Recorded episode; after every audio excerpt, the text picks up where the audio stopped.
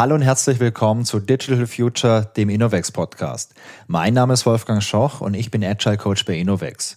Ich habe hier aber auch schon als Softwareentwickler, Experte für Suchtechnologien und im Sales Team gearbeitet.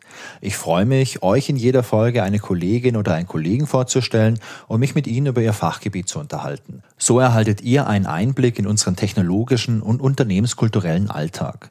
In der heutigen Folge unterhalte ich mich mit meiner Kollegin Samine und meinem Kollegen Robert über Predictive Maintenance.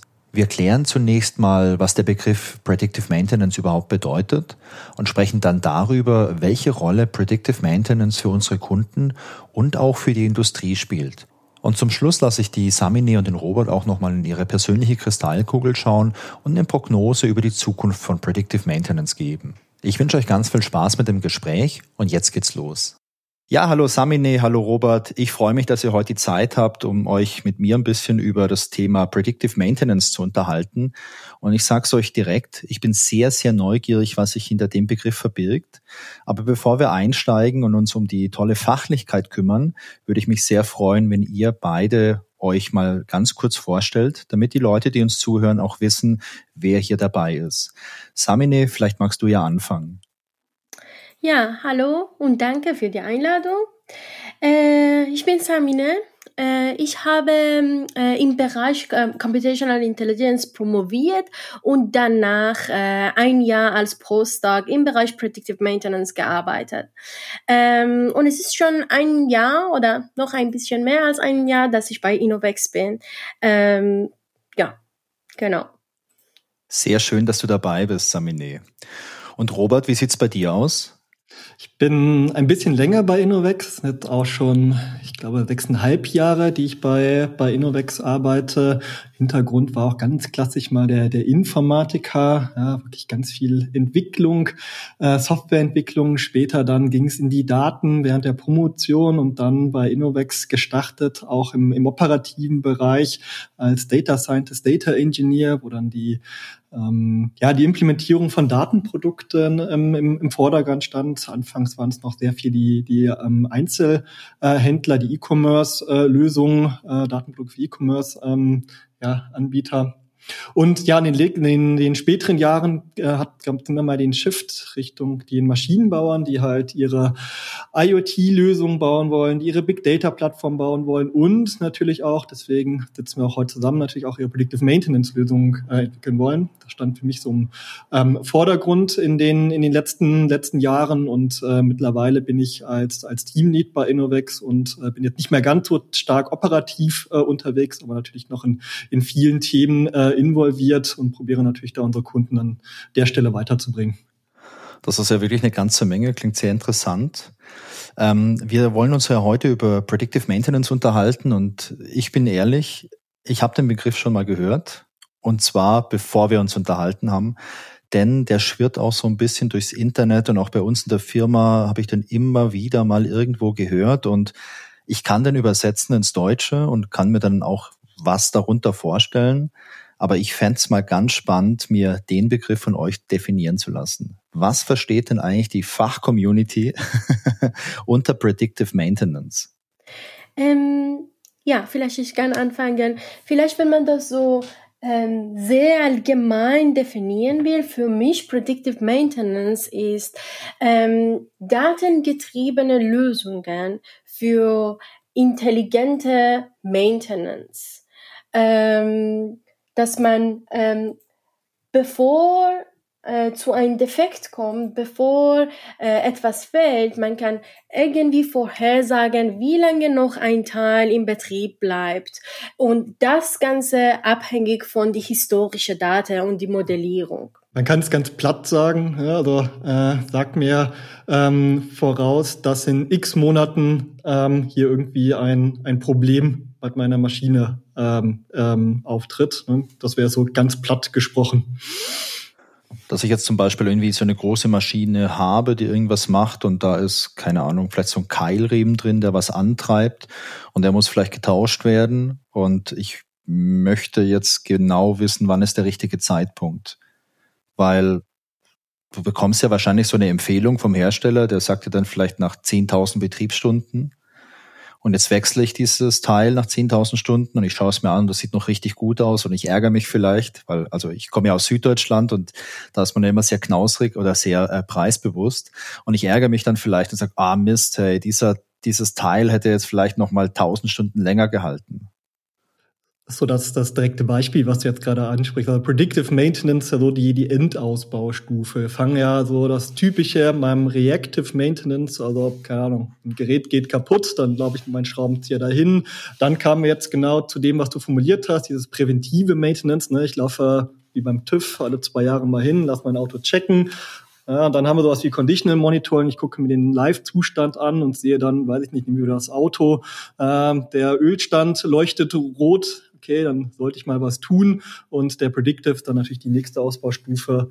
Naja, ich weiß halt, dass in sechs Monaten irgendwann mal ein Lämpchen vielleicht mal rot leuchtet an mein, leuchtet an mein Auto. Das als konkretes Beispiel. Also, da muss ein bisschen sich auch diese Ausbaustufen überlegt.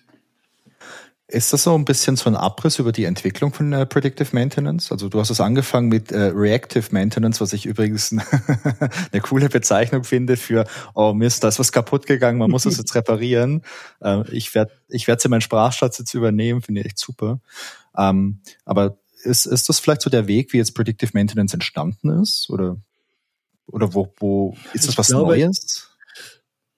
Ich, ich glaube, Predictive Maintenance gibt es schon erstmal sehr, sehr lange. Ne? Also dieser Wunsch, natürlich das vorherzusagen, ist wahrscheinlich so alt wie die ersten Maschinen überhaupt mal hergestellt wurden, würde ich jetzt, ohne dass ich das jetzt die genaue Historie äh, kenne, äh, würde ich, würde ich sagen, es sind eher so Ausbaustufen, so, ich würde es ein bisschen als Reifegrade nennen, weil du kannst das ein, das nächste, die nächste Stufe eigentlich erst äh, erreichen, also von den reaktiven zum präventiven, vom präventiven zum Conditional Monitoring, vom Conditional zum prädiktiven. Wenn dein Unternehmen, wenn du das, wenn du dein Produkt eigentlich immer besser verstanden hast, was du herstellst, ja, du überwachst es besser, du kriegst bessere Daten, du kennst, ja, du hast da sehr viel, sehr viel mehr Wissen integriert, ähm, so würde ich es eher bezeichnen. Ähm, ich wollte sagen, dass ähm, unsere Need für Predictive Maintenance kommt von die Probleme oder Herausforderungen, die beide andere Stufen haben. Zum Beispiel, wenn wir reaktive Maintenance machen, normalerweise das kann sehr, sehr, äh, sehr ähm, kostenspielig sein, weil ähm, äh, das ist abhängig von unterschiedlichen Anwendungen. Aber das ist das Problem, hauptsächlich das Problem mit reaktiver Maintenance. Und dann ähm, dann kommen wir zur nächsten Stufe, präventive Maintenance. Wir wollen das verbessern. Wir wollen, bevor etwas ausfällt, ähm, ähm, das tauschen. Aber dann, das kann auch irgendwann kostenspielig sein, weil, äh, weil wenn wir das zu oft machen, zum Beispiel dieses Beispiel, das äh, Wolfgang genannt hat, wenn wir einfach ohne irgendwelche Information, Nutzungsinformation nach ähm, Betriebsstunde ähm, die Teile tauschen, das kann auch ähm, teuer sein. Und die sind die Probleme, die beide Stufen haben. Und dann kommen wir zu Predictive Management. Jetzt wollen wir das intelligent machen. Wir wollen das an die richtige Zeit machen, dass wir ähm, nicht zu früh, nicht zu spät sind. Ja, das heißt dann, dass Predictive Maintenance gibt mir als äh, Besitzer von dieser Maschine, gibt mir auf der einen Seite die Kontrolle weil ich den Zeitpunkt bestimmen kann. Also das passiert jetzt nicht während meiner Produktion. Und äh, also bei, wie es jetzt bei diesem Reactive Maintenance der Fall wäre, also es geht was kaputt, jetzt muss jemand kommen, muss das reparieren, das steht irgendwie die Produktionslinie still, also das kostet mich sehr viel Geld, weil da habe ich ja keine Kontrolle. Durch Predictive Maintenance habe ich die Kontrolle, weil ich den Zeitpunkt einplanen kann und ich weiß nicht, wenn ich jetzt viele Maschinen habe in der Fabrik, kann ich sie auch vielleicht durchrotieren, dass immer nur eine Maschine gerade gewartet wird. Und darüber hinaus kann ich dadurch noch meine Kosten optimieren, weil ich jetzt die Ersatzteile so spät wie irgendwie möglich ähm, bereitstelle und, und einbaue beziehungsweise tausche, aber auch nicht zu spät, weil ich bin jetzt kein Maschinenbauexperte, aber wenn jetzt da vielleicht so ein Zahnrad oder so ein Riemen vielleicht äh, dann wirklich reißt, dann kann ja auch noch was anderes kaputt gehen und das eigentliche Verschleißteil kostet vielleicht nur ein paar Euro und äh, es entsteht vielleicht ein ganz großer Schaden, wie jetzt bei einem Automotor. Ja, super. Genau, das sind so die, die, die Gründe, ne? Warum, warum, ja. warum wollen wir es, wollen wir es tun? Also oft, oft hört man auch einfach, äh, Servicekosten zu, zu reduzieren. Ne? Also dieser regelmäßiges Hinfahren zum Kunden, um die Maschine zu warten, ist natürlich äh, für den Maschinenhersteller, aber auch für den Kunden natürlich relativ ähm, ähm, teuer. Es kann aber, man kann aber auch argumentieren, es ist nachhaltig, ne? wenn ich meine Maschine natürlich immer ähm, ähm, ähm, optimal läuft. Ähm, ja, dann ähm, ist das mit Sicherheit auch erstrebenswert. Kundenzufriedenheit, auch so ein Punkt. Jede Maschine, die ausfällt, äh, nehmen wir uns jetzt mal irgendwas, was vielleicht sogar im Konsumerbereich ist, ähm, ja, möchte man eher auch nicht als Hersteller haben. Ähm, ja, man kann auch weitergehen, sowas wie kritische Infrastruktur. Da wollen wir auf gar keinen Fall, dass etwas ähm, ausfällt. Ähm, also Sicherung von Produktionsschritten und so, ich glaube, so die, die Endausbaustufe, wovon immer alle, alle ähm, ähm, Maschinenbauer äh, reden, wo sie natürlich dann auch mit Predictive Maintenance hinwollen, das hört man so auf, auf jeder Konferenz, alle reden davon, ist dieses Betreibermodell. Also was dahinter steckt, ist, naja, wir haben so das typische Problem oft. Es gibt einen Hersteller von einer Maschine, ja, die stellen was auch immer her, äh, aber naja, das geht dann an ihre Kunden und die Kunden arbeiten natürlich damit. Das heißt, ähm, damit hat natürlich der Hersteller der Maschine jetzt wenig Kontrolle darüber, wo das jetzt genau eingesetzt wird und so weiter und so weiter. Ja. Und dann dieses, dieses Endausbaustufe ist immer dieses Betreibermodell. Ja, also das heißt, der Hersteller gibt jetzt die Maschine und man hat dann irgendwie das schöne Kostenmodell, weiß ich nicht, für jede gestanzte weiß ich nicht was, also wie auch immer die Maschine machen mag. Also für jedes Produkt, was sozusagen rausfällt, äh, zahlt dann äh, der, der Kunde nur noch und der Hersteller ist dann dafür verantwortlich, dass die Maschine immer läuft als Beispiel. Ne? Das sind ganz, ganz interessante ähm, ähm, Businessmodelle, die sich da ergeben können. Ja. ja. Ja, dann hat man natürlich auch ein sehr, sehr großes Interesse, dass das halt optimal läuft und ja, ist auf jeden Fall, ist auf jeden Fall interessant. Und ich kann mir gut vorstellen, dass alle Leute, die irgendwie eine Verantwortung für so eine Maschine haben, ein sehr, sehr großes Interesse daran haben. Und ich würde sogar ein bisschen weitergehen. Also ich glaube, auch im Consumer-Bereich hat man doch ein sehr großes Interesse daran, dass man genau weiß, wann man was austauschen muss. Also ich weiß nicht, wenn ich eine Kaffeemaschine habe, dann muss ich regelmäßig vielleicht entkalken. Mache ich es zu häufig, ähm, benutze ich zu viel von diesem, von dieser Zitronensäure oder was ich auch immer verwende, also von meinem Entkalker und ich verschwende zu viel Arbeitszeit.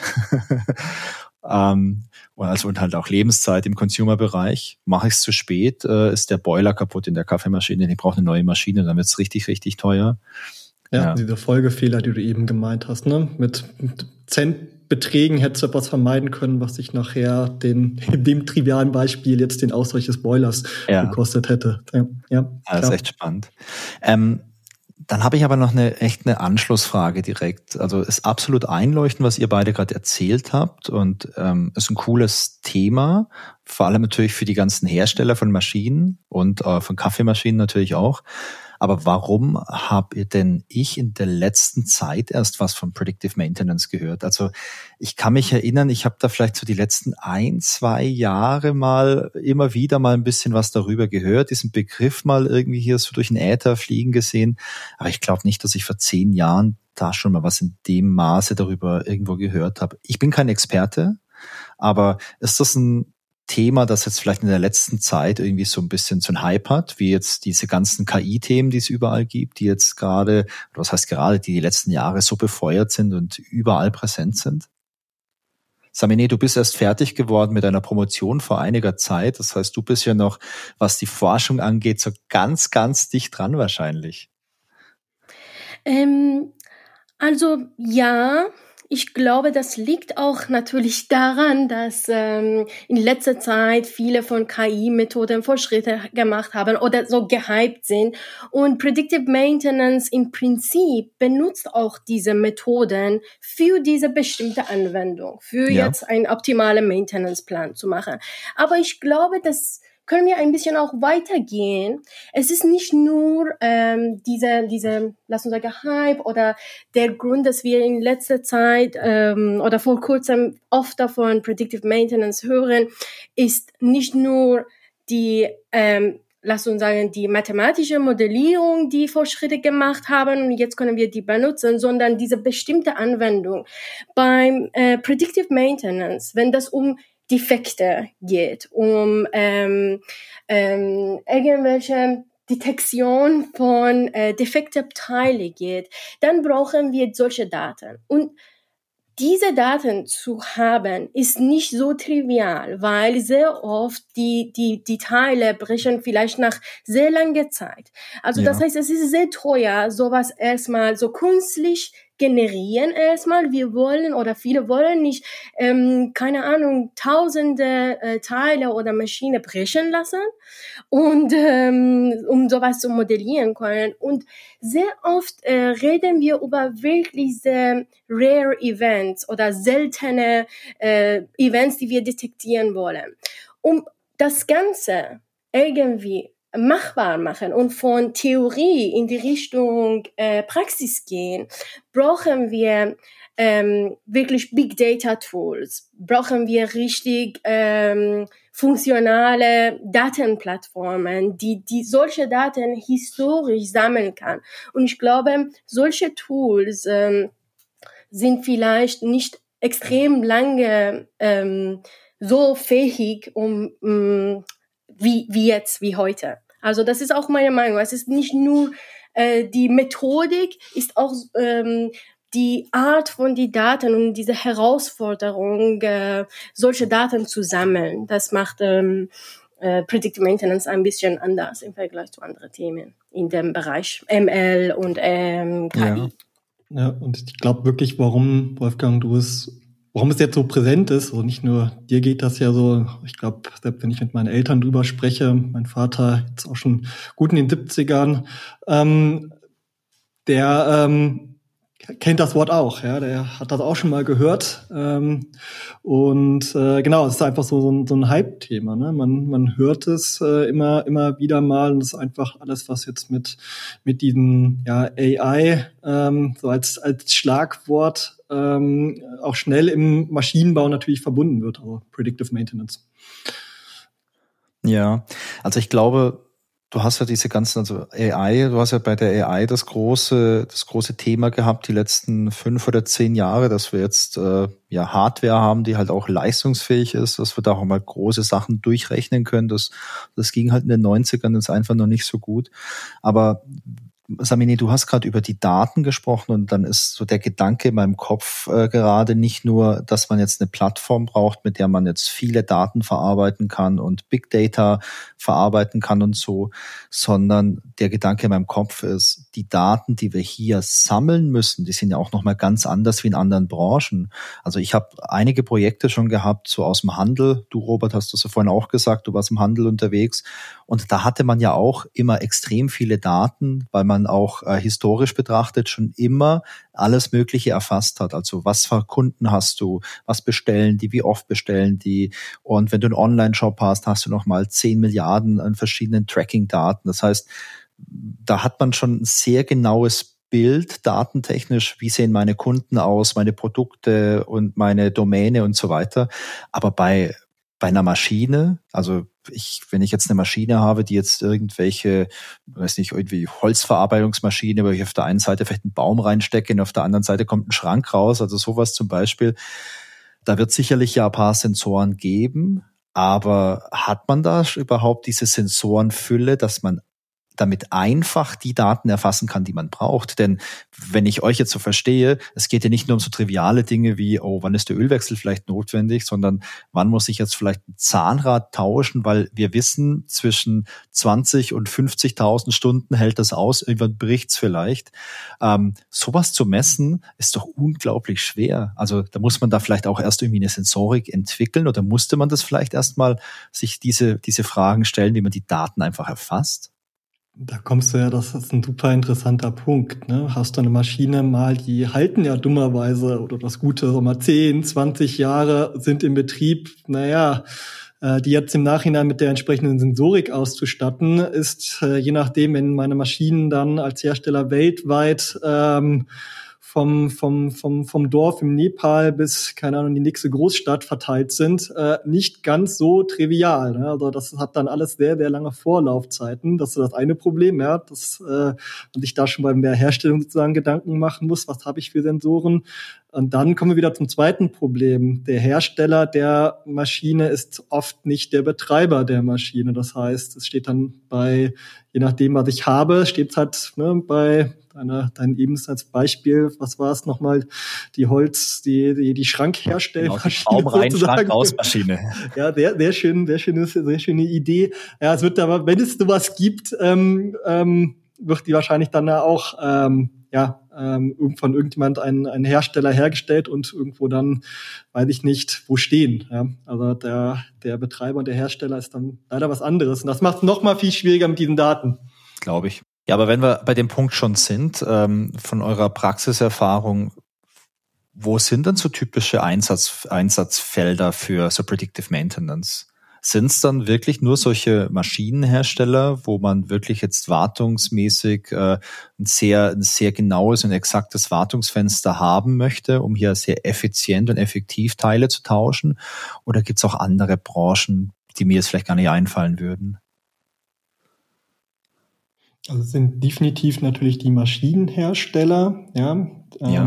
dann ähm, aber auch sowas wie den Consumermarkt. Ähm, machen wir zwar nicht, aber auch so eine Waschmaschine von einem, oder ich glaube, das ist doch eine Waschmaschine von einem sehr großen Hersteller, die ist mittlerweile connected, sammelt Daten und ich habe mir sagen lassen, dass auch äh, da äh, Datenprodukte mitentwickelt werden. Also es kann tatsächlich auch das Gerät sein, was man bei sich in der Küche stehen hat. Ne? Also ähm, dann haben wir natürlich auch äh, sowas wie ja, große ähm, ähm, ja, ich nenne es mal Infrastruktur, sowas wie Windparks natürlich, Kraftwerke, alles Mögliche natürlich. Das ist jetzt nicht mehr dieser klassische Hersteller, ja, das sind wirklich dann äh, ja komplizierte Industrieanlagen, die vielleicht da maßgeschnell entwickelt worden sind. Ähm, also man kann das auch so ähm, vielleicht ähm, in unterschiedliche Gruppen teilen. Also ähm, ein Maschinenhersteller kann solche Predictive Maintenance System benutzen, um ähm, irgendwelche Service, extra Service geben, um zu äh, zeigen, wann wird irgendwelche Teil brechen oder wann wird diese Maschine kaputt gehen und so weiter. Oder kann sowas auch benutzen in ihrer eigenen Production Line. Wann wird etwas in meiner Production Line kaputt und was muss der Oper Operator in diesem Fall tun? Ähm, und das muss auch, also das ist auch nicht immer der Fall, dass Predictive Maintenance um ähm, unbedingt große, komplexe komplizierte Maschine geht, zum Beispiel in dieser Konferenz, dass ich letzte Woche dabei war, es ging um Brillen und äh, die die Linsen von Brille und äh, irgendwelche äh, predictive Maintenance zu machen um, oder herauszufinden, wie lange äh, wir diese Brille äh, okay, cool. irgendwie äh, nicht sekret sein oder so, solche Sachen. Also es, es ist auch nicht so immer mh, mm, über die große Maschine. Also was mir dann noch jetzt einfallen würde als Beispiel, wo ich mich mal noch über eine Einschätzung freuen würde, sowas wie Predictive Maintenance würde sich doch mega gut für ein Auto anbieten, oder? Also wir haben mittlerweile, egal ob das ein Elektroauto ist oder so ein Verbrennerauto, wir haben da tausend Sensoren drin, wir haben da Computer drin, wir haben eine Connection drin, da werden Daten mit dem Hersteller ausgetauscht. Es müsste doch jetzt eigentlich so ein Auto in der Lage sein, mir korrekt anzuzeigen, wann ist jetzt der nächste Service fällig. Und zwar jetzt nicht wie bei meinem alten Auto anhand der Kilometer, sondern wirklich anhand meiner äh, individuellen Laufleistung, der Art und Weise, wie ich fahre. Ich könnte da ja beschleunigen Beschleunigungssensoren drin haben, dann weiß man, oh, fahre ich jetzt eher so ganz angepasst oder fahre ich jetzt vielleicht ganz wild und ich habe noch eine Blackbox, die welche Motordaten ausliest. Und da müsste es doch möglich sein, mir anzuzeigen, okay, Wolfgang, in zwei Monaten solltest du in die Werkstatt und du solltest dann äh, die Bremsbelege erneuern plus einen Ölwechsel durchführen. Und das wäre ja für mich als Kunde total super, denn dann müsste ich ja nicht mehr äh, ganz fix einmal im Jahr oder alle zwei Jahre zur Inspektion und viel Geld bezahlen, damit alles Mögliche gemacht wird, was vielleicht gar nicht notwendig ist. Ja, das wäre vielleicht äh, ein Beispiel, um TÜV, äh, anstatt äh, diese Preventive Maintenance äh, jede zwei Jahre ein TÜV zu machen, sondern das einfach intelligenter und äh, ja, irgendwie personalisierter machen. Ja. Ja, das, Beispiel kann man auch so viel weiterdenken. Ne? Also äh, man hat alle Sensoren, das Auto weiß, äh, wann es äh, in die Inspektion ähm, muss. Ähm, das autonome Fahren haben wir bestimmt auch in den nächsten, naja, keine Ahnung, wie auch immer, aber es fährt dann vielleicht noch selber zur Werkstatt oder es ruft zum ersten Schritt, äh, gibt eine Meldung an meine Vertrauenswerkstatt und die kommen vorbei und kümmern sich drum. Also ließe sich schon echt viel coole Sachen machen. Äh, ja. Tatsächlich, aber den Stand bei Autos kenne ich tatsächlich gar nicht, aber ist eigentlich sehr naheliegend, was du erzählst oder was du, was dein, deine Idee ja, man muss das natürlich auch mal ein bisschen die Implikation weiterdenken. Wenn ich jetzt wirklich äh, sowas hätte, dann wäre ja höchstwahrscheinlich die Folge, dass es weniger Inspektionen gibt. Die ganzen Vertragswerkstätten, die verdienen wahrscheinlich weniger und da weiß ich nicht, ob das in Ordnung ist, wenn man dann die Existenzgrundlage oh, da vernichtet. Oh, da kommst du, da kommst du gerade zu den, zu auch wieder den nächsten, äh, schon fast wieder zu einem Riesenproblem, was auch, ähm, was wir auch tatsächlich bei unseren Kunden immer wieder mitbekommen. Naja, die, wieder das Problem, die Hersteller haben tolle Ideen, was sie jetzt irgendwie prädiktiv machen können. Ja. Äh, jetzt ist das Produkt natürlich irgendwie beim Kunden und der Kunde hat oft einen Servicetechniker oder wie auch immer. Das oft dann nochmal so ein Vertrag, also ein extra, ja, wie auch immer. Auf jeden Fall irgendjemand, der diesen, diese Instandhaltung dafür macht.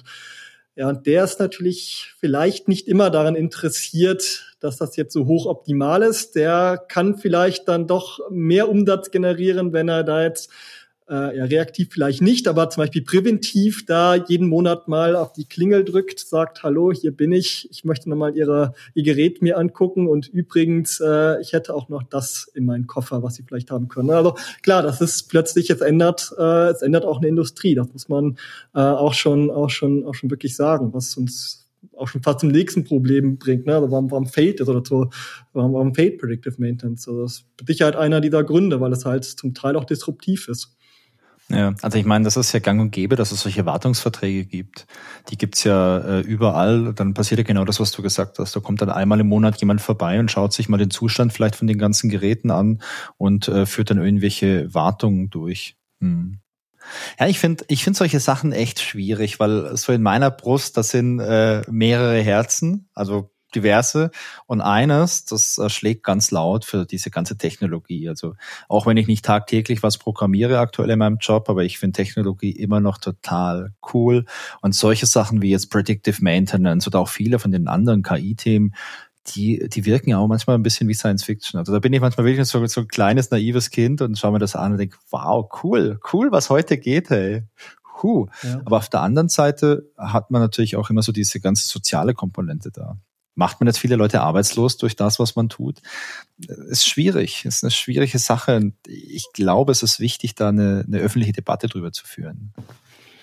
Also ich glaube, sobald es kompliziert wird, brauche ich immer noch den Vertragspartner, der sich drum kümmert. Aber man kann natürlich wirklich viele der, der Standardaufgaben natürlich leider wegautomatisieren. Oder was heißt leider? Man kann die wegautomatisieren und dann muss man natürlich die Debatte führen, was passiert dann? Also bisher hat ja Digitalisierung nie dazu geführt, dass es weniger Arbeit wurde. Sie hat sich immer nur spezialisiert. Ähm, ja, also es, keine Ahnung, hat eine Digitalisierung von welchen Produkten durchgeführt und plötzlich braucht ich irgendwie, keine Ahnung, drei, vier Entwickler, irgendwie ein ähm, äh, Infrastrukturteam und keine Ahnung was. Ne? Also das hat sich immer nur verschoben. Äh, aber klar, es sind dann plötzlich auch ganz neue Anforderungen, die ähm, ähm, an, an die Tätigkeit ja. Hm, vielleicht ein Beispiel. Als ich ähm, äh, mein Postdoc gemacht habe, wir waren in einer Institution und wir haben wir mit lokaler Industrie immer so äh, Gespräche gehabt und gefragt, was habt ihr für die Daten, was können wir im Bereich Predictive Maintenance machen? Und es gab welche, die gesagt haben, hm, ist, ein, ist interessant und so weiter, aber es interessiert uns nicht, weil wenn der Kunde zum Beispiel reaktiv etwas, ähm, äh, etwas auswählt und, und, zum Beispiel etwas neu bestellt wird, dann können wir das doppelt so viel ähm, einfach ähm, chargen oder doppelt so viel anfordern und das ist wirklich keine gute Lösung für unsere Use Case. Wir hatten auch solche Fälle und das ist auch etwas, das äh, ich meine, das ist auch die Wahrheit, dass es nicht immer die beste ähm, Geschäftsmodelle bringt. Aber es kommt darauf an, auf welche Seite man guckt, welche Seite man steht. Für die Kunde, das ist dann vielleicht eine viel bessere Lösung. Ja, absolut. Also ja. für mich ist es gut, wenn mein Auto mir sagt, wann wirklich was getan werden muss. Für die Autowerkstatt ist es gut, wenn ich jedes Jahr die große Inspektion machen lasse. Ja. Ja, genau diese Diskussion, die Samini gerade beschrieben hat, die führen wir tatsächlich gerade auch mit den ein oder anderen Kunden. Ne? Also wenn wir die Lösung entwickeln, ja, was heißt das jetzt auch in letzter Konsequenz, wenn mal das, was wir natürlich jetzt vielleicht erstmal nur prototypisch entwickelt haben, vielleicht erstmal als POC oder MVP, was heißt das, wenn man das groß ausrollt? Äh, und ja, dann ähm, gibt es interessante Gespräche, ich will es mal so nennen.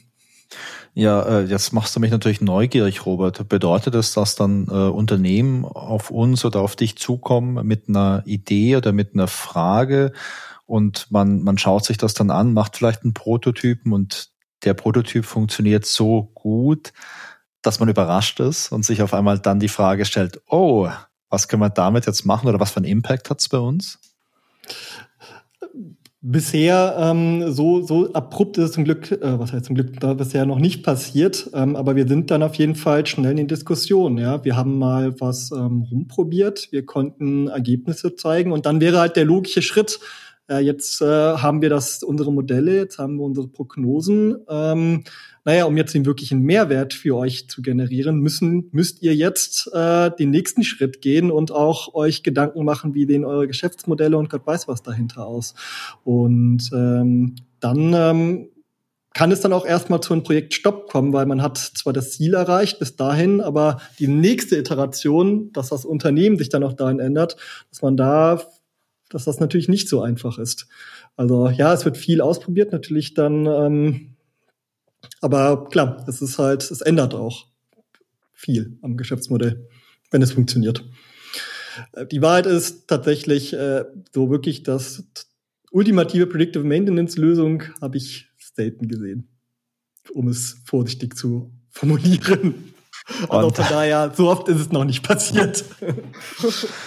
Zum Glück sind wir ja hier unter uns und äh, Robert. Ähm, ja, das, kriegt keiner das, mit. kriegt, kriegt niemand mit. Ich, ich habe es ich hab's ja auch noch auf meinem Zettel draufstehen. So eine wichtige Frage. Ähm, wenn wir jetzt schon wirklich Erfahrung haben, und mit wir meine ich natürlich euch, mit so Real-World Predictive Maintenance, wie sehen denn diese ganzen Sachen aus, die wir schon gemacht haben? Also kannst du da ein bisschen aus dem Nähkästchen plaudern? Also es ist sehr, sehr selten Predictive Maintenance, was wir machen. Es ist äh, oft stehen sie gerade beim ähm, beim ähm, ähm, äh, Pre Preventive Maintenance, also die, irgendwie so ein, so ein geplantes Maintenance. Ne? Den, wir hatten eben den TÜV oder so eine Inspektion, da stehen die meistens und wollen davon eine Stufe weiterkommen. Und oft ist das allererste, was wir machen, ähm, naja, irgendwie so ein Conditional Monitoring-Lösung. Das heißt, man hat sich überhaupt mal die Mühe gemacht, äh, die IoT-Daten, ja, sind ja irgendwelche, ja, die Dinger müssen überhaupt mal connected werden, irgendwie müssen mit Sensoren sind sie zum Glück, wenn wir zumindest angefragt sind, schon lange äh, ausgestattet, aber trotzdem, sie müssen irgendwie ihre Daten auch, naja, irgendwo müssen sie hin, irgendwo muss erstmal, ähm, müssen die gesammelt werden, ja. Also damit haben wir dann oft sehr, sehr viel zu tun, überhaupt erstmal sich, sich Daten zu sammeln, dann Daten zu normalisieren, ja. Jede Maschine sieht am Ende des Tages äh, anders aus, schickt irgendwie geringfügig andere Daten und dann sind es oft so diese Conditional Monitoring Lösung, äh, dass das oft das Wertvollste. Ja. Das können so einfach Reports sein, sowas wie, wir hatten jetzt eben den am Auto den, den Ölstand, ja. Wenn er unter x Prozent ist, dann lass man eine rote Leuchte ähm, ähm, blinken. Das ist oft eigentlich das, was, wo unsere, unsere Kunden noch fairerweise stehen, ja, oder wo nicht nur unsere Kunden, ich glaube, das lässt sich mal ein bisschen aus den bisschen probiert zu generalisieren, wahrscheinlich auf sehr, sehr viele herstellende Unternehmen, sehr, sehr viele Unternehmen ja generalisieren, dass, dass da einfach der, dass sie noch gar nicht so weit sind. Ja? Also wir arbeiten viel an den, an den, an den erstmal den Grundlagen, die geschaffen werden. Wenn wir das geschafft haben, das dauert dann auch gerne mal, ja, das, äh, ich will jetzt keine Zeit sagen, aber das, das kann auch mal ein paar Projektmonate dauern, bis mal so ein Schritt hergestellt ist. Ähm, man hat Daten und dann kommt man zum nächsten Problem. Ja gut, ab den Schritt eins, ne, ich sammle jetzt Daten, Samine hat es eben erwähnt, Defekte sind glücklicherweise echt selten. Das heißt, nur wenn ich jetzt irgendwie ein, zwei, drei Monate mal Daten gesammelt habe, habe ich vielleicht überhaupt gar keinen Defekt gesehen oder nur so wenig, dass ich daraus auch gar nichts lernen kann. Das ist schnell das nächste Problem, was man dann hat.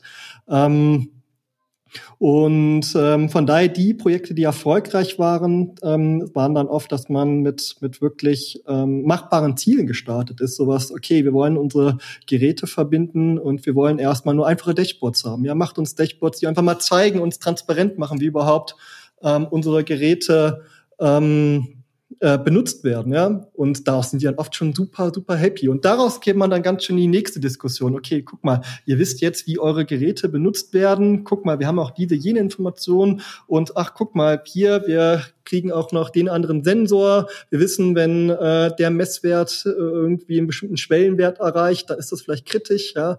Und daraus kommt man dann zu so einer Conditional Monitoring Lösung und dann der nächste Iteration, dass man dieser, dieser Endausbaustufe wirklich vorhersagen kann ähm, ja, also wann wäre jetzt so eine optimale Maintenance? Ja, aber ich finde den Ansatz ehrlich gesagt richtig gut, denn wenn du jetzt zu einem Unternehmen gehst und die kommen vielleicht auf uns zu, weil sie sagen, hey, wir haben hier was auf einer Messe gehört oder irgendwo von Predictive Maintenance und wir glauben, dass es gut für uns passt, dann erstmal ranzugehen, mit den Leuten mal zu sprechen, mal einfach mal reinzuschnuppern, hey, was genau macht ihr denn? Was habt ihr denn vielleicht schon für Daten? Was schwebt euch denn vor? Was, was, was habt ihr denn im Kopf? Oder habt ihr gute Ideen, was für euch wichtig oder interessant wäre? Also erstmal sowas so zu klären und dann wirklich zu schauen, was sind denn low-hanging fruits und sowas, was du jetzt gerade gesagt hast. Hey, ihr habt super viele Daten gesammelt und äh, das ist ein riesen Datenschatz und ich meine, das ist zwar vielleicht so ein bisschen eine abgedroschene Phrase mit dem Datenschatz, aber hey, it's funny cause it's true. Und jetzt Leuten durch ein Dashboard mal eine vernünftige äh, Sicht darauf zu gewähren. Also ich habe das zu meiner Projektzeit auch miterlebt. Ich habe ja früher viel im Bereich so Elasticsearch gemacht. Und da war es auch so. Kunden hatten unglaublich viele Daten im Unternehmen. Und äh, ich kann mich auch an ein Projekt erinnern, da meinte mal ein Kunde, ja, also wir haben hier über Jahre irgendwelche Dokumente angehäuft und das ist wir wissen alles hier im Unternehmen über in unserer Domäne. Wir haben alles irgendwie schon mal gemacht. Aber wenn ich die richtigen Informationen möchte, finde ich sie nicht. Und dann machen wir es halt nochmal. Und es kostet unglaublich viel Geld. Aber das Schlimmste ist, es ist mega frustrierend. und den haben wir damals in dem Projekt eine, eine, einfache Suchmaschine gebaut, wo wir einfach alle möglichen Informationen reingesteckt haben. Und dann konntest du halt so Full-Text-Search machen, verschiedene Datenquellen. Und man hat dann einfach die Dinge gefunden, die man gesucht hat, oder man hat sie nicht gefunden, weil sie nicht existent waren. Beides war total valide und ein mega großer Mehrwert. Und und das super coole, was du mit dem Ansatz gerade beschreibst. Danach werden die, deine Kunden, die Fachbereiche auch kreativ, weil dann sehen sie wirklich, haben einen Blick auf ihre Daten, dann formulieren sie auch äh, eine nächste ja. Iteration, die auch viel anfassbarer ist. Dann kommen sie die nicht mehr um die Ecke, dann kommt nicht mehr die Idee, wir wollen die große Predictive Maintenance Lösung, das AI-System oder was auch immer. Nein, dann sitzt dann, dann wird's dann ganz konkret und äh, sich darüber dann anzunähern, ähm, ja, das macht doch viel mehr Spaß am Ende des Tages. Ja, finde ich auch. Ich sehe da aber auch so ein bisschen unseren Job drin, denn wir, wir wirken nach außen, finde ich, auch auf so Konferenzen und so ja immer als die, äh, die Leute, die sich so mit der Technik voll auskennen und hier wir total durchgestiegen sind und ihr macht auch Sachen, die verstehe ich gar nicht. Und das finde ich cool. Aber ich glaube, im Projekt ist es auch natürlich wichtig, dass man, dass man die Expertise hat, dass man die, die Fachkenntnis hat, um auch was umzusetzen und jetzt in so einem Bereich auch vielleicht das mathematische Hintergrundwissen hat, äh, wie du es zum Beispiel hast, Samine, du, du trägst gerade ein T-Shirt, auf dem steht Mathe, habe ich gerade eben ja schon bewundert. Aber ich glaube, so diesen Weitblick zu haben und zu, zu wissen, okay, unser Kunde, der kann das vielleicht gar nicht richtig greifen. Da fehlt die Erfahrung einfach, weil sich der Kunde jetzt vielleicht mit solchen Holzverarbeitungsmaschinen auskennt und da die Expertise hat. Und dann wirklich so Schritt zu Schritt mit dem Kunden gemeinsam zu gehen und sagen, okay, lass uns mal was Kleines machen. Wir möchten jetzt keine Beauftragung für zwei Jahre haben, sondern vielleicht mal für zwei Monate. Und da schaffen wir schon was richtig Kleines, Cooles hinzustellen, wo du einen Mehrwert siehst. Das finde ich ist halt was total Wichtiges in so Projekten, weil es entsteht ein Mehrwert und ich finde, dadurch entsteht ja auch, ähm, auch ein Vertrauen, auf das, man, auf das man dann aufbauen kann einfach. Absolut. Ähm, das Problem halt oder die Situation, ich will gar nicht von Problemen reden, die Situation ist, äh, wir sehen ähm, genau dieser, den Ansatz, den du formuliert hast, funktioniert ja bei vielen unseren Kunden sehr, sehr, sehr, sehr gut. Ähm, die sind dann aber oft auch schon mal diesen Schritt weiter. Ja. Wir, wir ähm, propagieren ja eine agile Vorgehensweise in unseren ähm, Projekten, mit der wir sehr gute Erfahrung gemacht haben und damit unsere Kunden und uns selbst auch glücklich machen. Ähm, man hat natürlich bei herstellenden Unternehmen oft noch etwas, etwas ein traditionelleres Bild, wie Software oder wie Produkte entwickelt werden. Klar, wenn ich so eine Maschine herstelle, die agil zu entwickeln, geht nicht, ne? Die kommen aus einer anderen Welt und da natürlich dann zu sagen, okay, wir machen jetzt in kleinen Iterationen. Ich kann dir nicht sagen, was die Endausbaustufe ist, aber lass uns mal gemeinsam jetzt die die ersten kleinen Schritte gehen. Ähm, das zu kommunizieren ähm, ist auf jeden Fall mal eine Herausforderung. Ähm, ja, es ist absolut. Also ich meine, das ist ja letztendlich auch ein Teil von meinem Job. Ich bin ja auch äh, so als äh, Agile Coach unterwegs und ich habe oft die Situation, dass auf der gegenüberliegenden Seite, also beim Kunden, dass da ein gutes Verständnis von dem da ist, was wir tun und der Kunde da auch Lust drauf hat. Aber ich kenne natürlich auch Situationen, wo man dann einfach in einem Umfeld ist, das sehr, sehr traditionell geprägt ist und wo man halt am liebsten äh, eine Deadline festlegen möchte und sich dann auf einen Festpreis einigt, weil man das jetzt vielleicht im Maschinenbau auch so macht, dass du da einfach sagst, okay, in sechs Monaten ist die Maschine fertig und die kostet jetzt zwei Millionen Euro und dann passt es aber auch. Hm. Ja. Also wenn man es irgendwie spezifizieren kann, meinetwegen, ja, kann man ja sich über Festpreise Gedanken machen, aber das kann man in der IT, glaube ich, so gut wie nie. Und wenn jetzt wir über sowas wie Data Science am Ende des Tages hier reden, ist es noch mal schwieriger. Ich erzähle da immer gerne eine Geschichte. Ich habe die wahrscheinlich hier in dem Podcast auch schon zwei, drei, vier, fünf Mal erzählt. Aber als ich Anfang der 2000er angefangen habe, Informatik zu, zu studieren, da hing an der, an der Tür von meinem einen Professor so ein Zettel, das war so ein Zeitungsausschnitt oder irgendwie, ich glaube Zeitungsausschnitt. Und sinngemäß stand da drauf, dass drei Viertel aller IT-Projekte scheitern und ein Viertel weder in Time noch in Budget fertig wird. Und da dachte ich mir so mit Anfang 20 so, hey Wolfgang, solltest du nicht vielleicht irgendwie BWL studieren? Ist Informatik, ist Informatik wirklich gut für die Zukunft?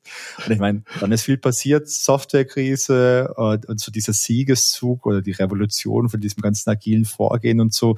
Und es ist heute, ich glaube, da darf ich aus dem Nähkästchen plaudern, das ist heute zum Glück zumindest bei uns anders. Also drei Viertel der Projekte scheitern nicht bei uns, weil das wäre sonst auch sehr, sehr frustrierend.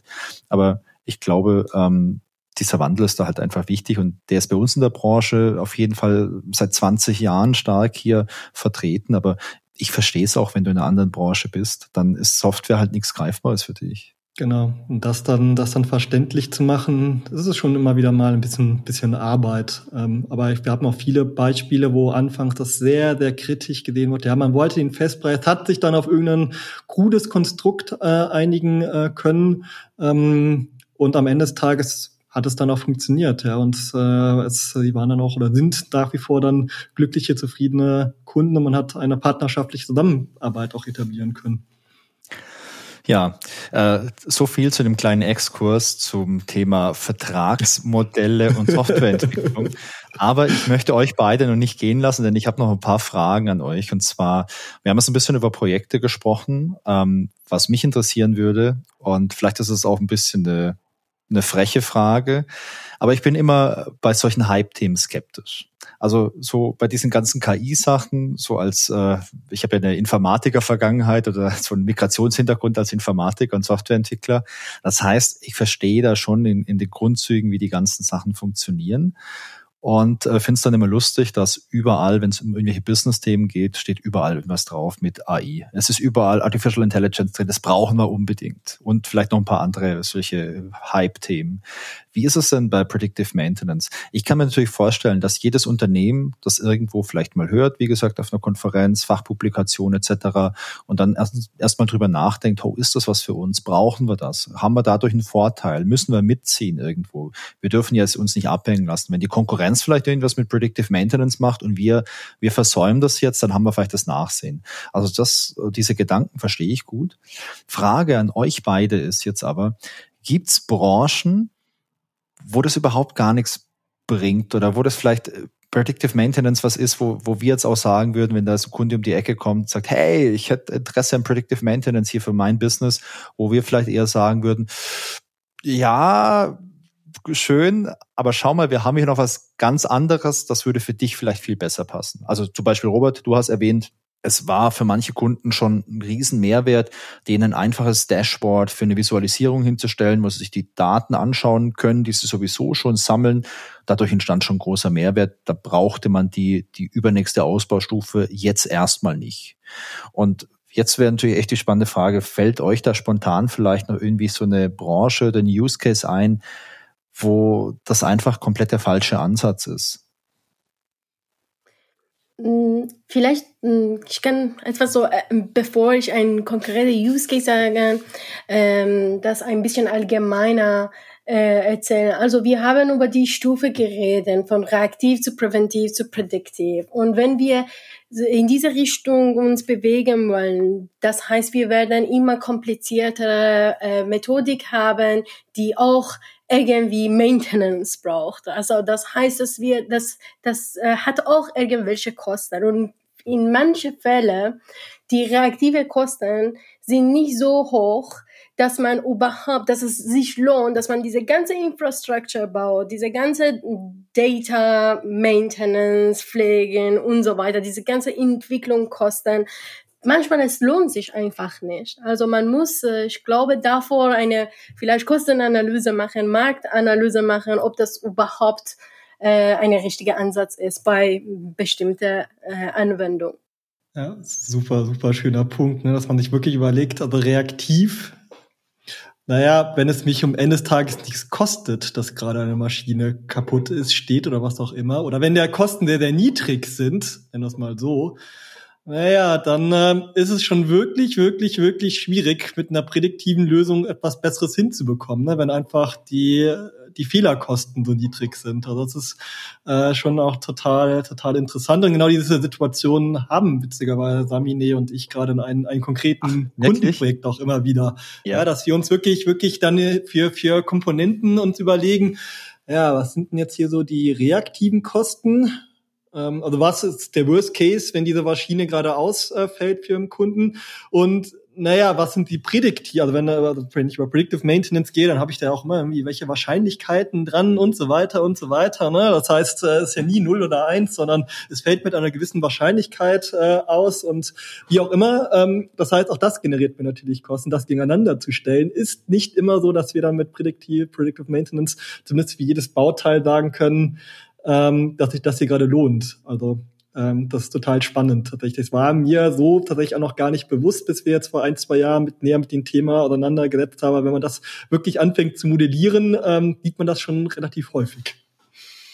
Ja, das finde ich echt einen spannenden Punkt. Da wäre ich jetzt ehrlich gesagt auch nicht drauf gekommen. Aber weißt du, wenn, wenn man so von der Technik sich nähert, dann ist es ja vielleicht erstmal so die Frage, wow, kann ich das optimieren? Ist es möglich? Habe ich die richtigen Daten? Habe ich die richtigen Algorithmen? Habe ich die richtigen KI-Modelle?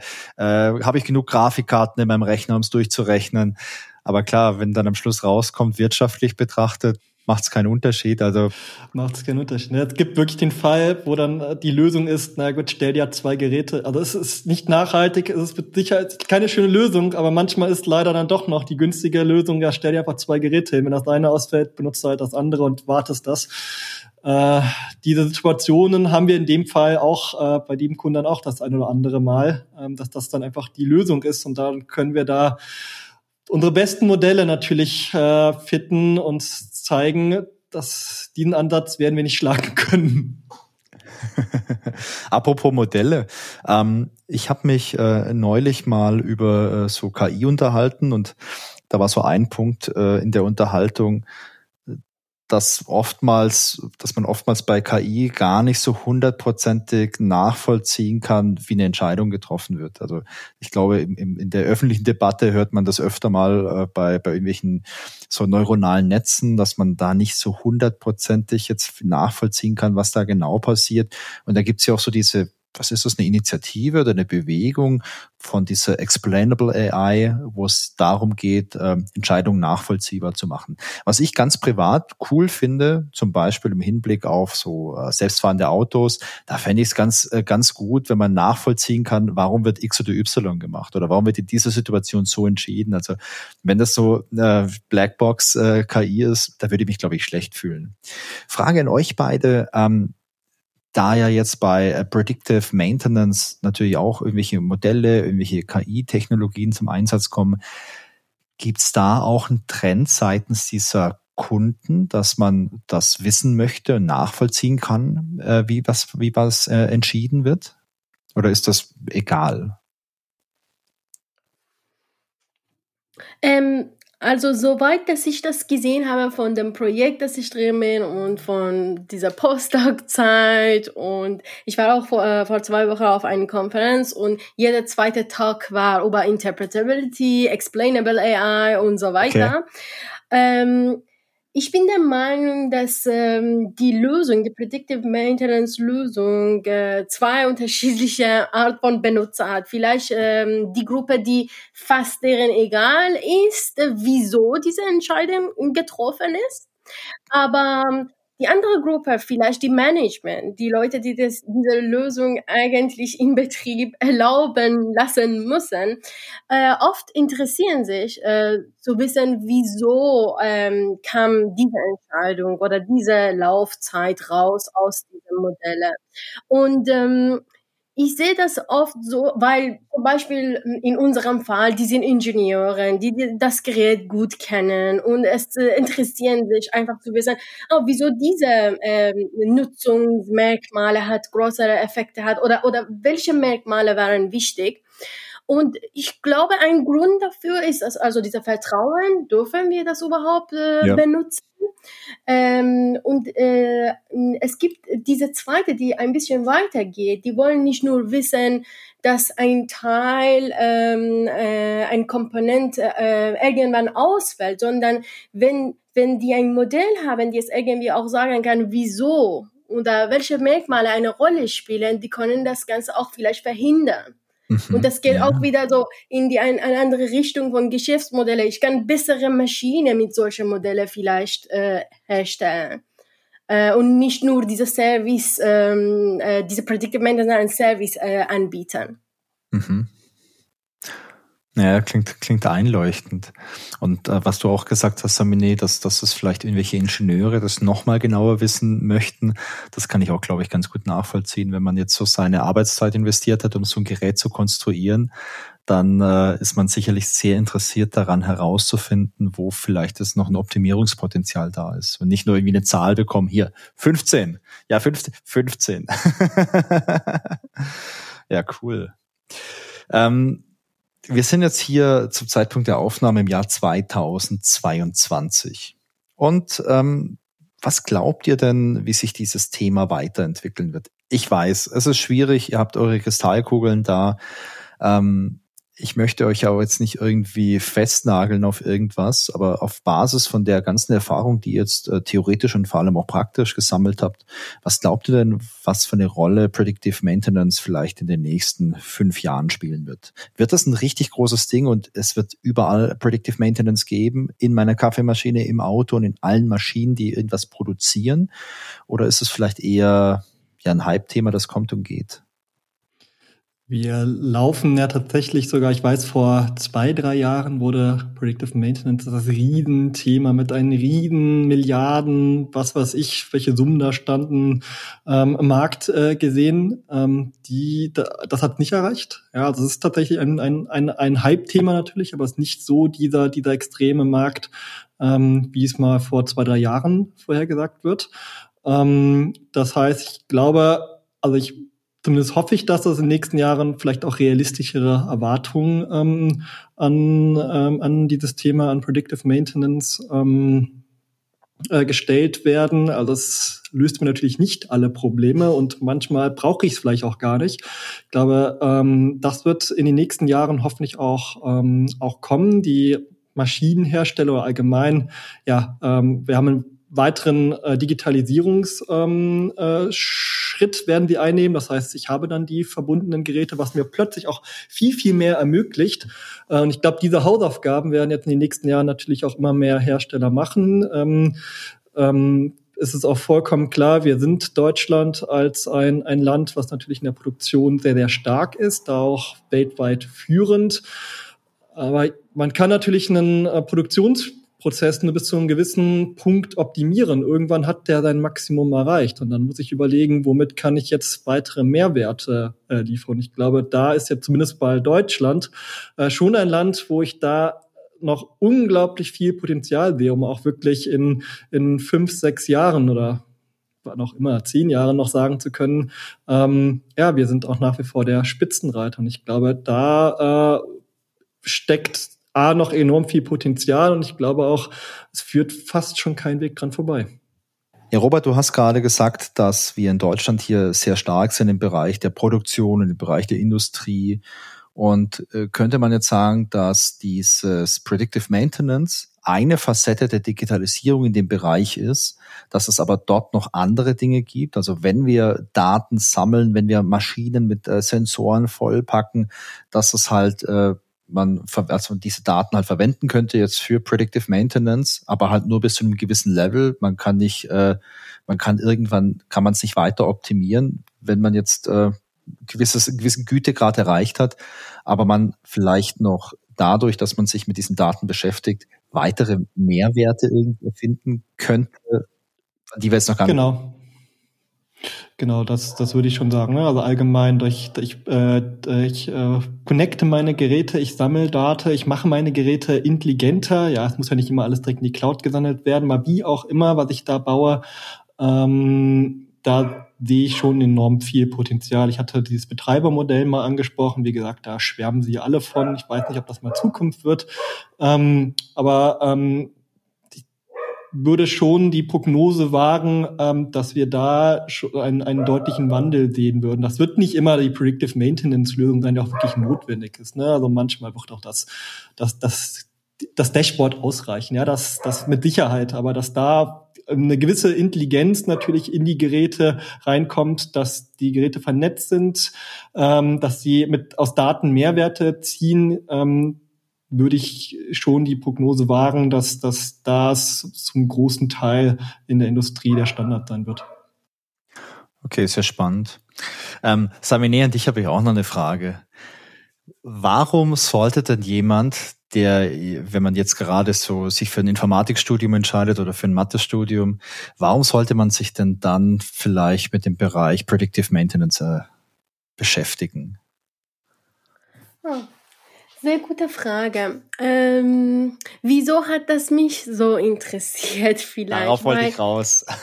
genau. Also ich finde es äh, sehr, sehr interessant, dass man ähm, die ähm, die Modelle, die man in Academia irgendwie optimiert hat und ähm, perfektioniert hat, in eine ähm, industrielle Anwendung anzuwenden. Also ich glaube, das ist ähm, eine ähm, sehr interessante Use Case für die KI-Modelle, für die äh, maschinelles Lernen-Modelle. Und ähm, also wir haben über unterschiedliche Vorteile von Predictive Maintenance ähm, geredet, also Kosten sparen und so weiter. Äh, ähm, aber ähm, ich glaube, Predictive Maintenance kann auch äh, viel mehr als das sein. Ich glaube, mit Predictive Maintenance man kann auch äh, mehr Sicherheit äh, bringen in äh, sehr ähm, kritische Anlagen. Ja. Äh, und äh, das ist auch etwas, das äh, sehr interessantes Ziel ist, dass man ihre Expertise äh, in dieser Feld einfach irgendwie einsetzen kann. Das klingt auf jeden Fall sehr motiviert. Ähm, zum Schluss habt ihr noch irgendwas, was total wichtig ist für den Themenbereich Predictive Maintenance, was wir bis jetzt aber noch nicht angeschnitten haben? Wir haben natürlich so ganz, ganz viele Dinge nicht angeschnitten, sowas wie die Modelle. Ne? Das ist natürlich so etwas, was natürlich Samine, besonders Samine, mich, mich auch natürlich, natürlich äh, interessiert. Also was, was steckt da jetzt überhaupt dahinter? Ne? Also was ist das für mathematische Modelle? Äh, das ist natürlich noch so ein riesen äh, Themengebiet, ähm, äh, was wir jetzt gar nicht so angeschnitten haben. Ja, also wie kann ich jetzt überhaupt äh, rein praktisch so eine Vorhersage machen? Das Gerät läuft in, ähm, in keine Ahnung, fällt in, in x Monaten aus oder Jahren vielleicht. Ja, also das würde mir jetzt spontan direkt mal einfallen.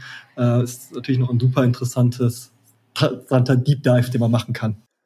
Ja, und den können wir auch sehr gern machen. Und zwar, wenn ihr Lust habt, dann können wir uns ja gleich verabreden, vielleicht für eine Folge, Folge, sagt man das, für eine Nachfolgefolge. Ich muss mal überlegen, wie man es richtig sagt. Aber wenn ihr Lust habt, ähm, oh, sorry, wenn ihr Lust habt, können wir uns ja gleich im Nachgang noch für eine weitere Folge verabreden und dann machen wir mal einen Deep Dive, denn mich würde das auch interessieren. Wie kann ich aus einer großen Menge von irgendwelchen Sensorwerten später vielleicht irgendwie äh, bestimmen, wann ich was austauschen muss an so einem Gerät, um da möglichst effizient zu sein? Ja, äh, Samini Robert, ich möchte mich trotzdem erstmal bedanken bei euch für eure Zeit und für diesen ersten groben Überblick über dieses Thema Predictive Maintenance. Ich fand es sehr interessant. Ich habe nicht nur gelernt, was Reactive Maintenance ist, sondern habe auch äh, echt einen ganz guten Überblick über das Thema bekommen. Und ähm, ja, vielen Dank dafür. Ja, danke schön. Danke dir, es hat Spaß gemacht. So, das war's für heute. Ich hoffe, es hat euch Spaß gemacht. Wenn ihr Feedback für uns habt, dann erreicht ihr mich per E-Mail unter podcast.innovex.de und ich würde mich freuen, wenn ihr uns auf unseren sozialen Kanälen folgt, beispielsweise auf Instagram. Den Link dazu, den findet ihr in den Show Notes. Und ich sage an der Stelle Tschüss und bis zum nächsten Mal.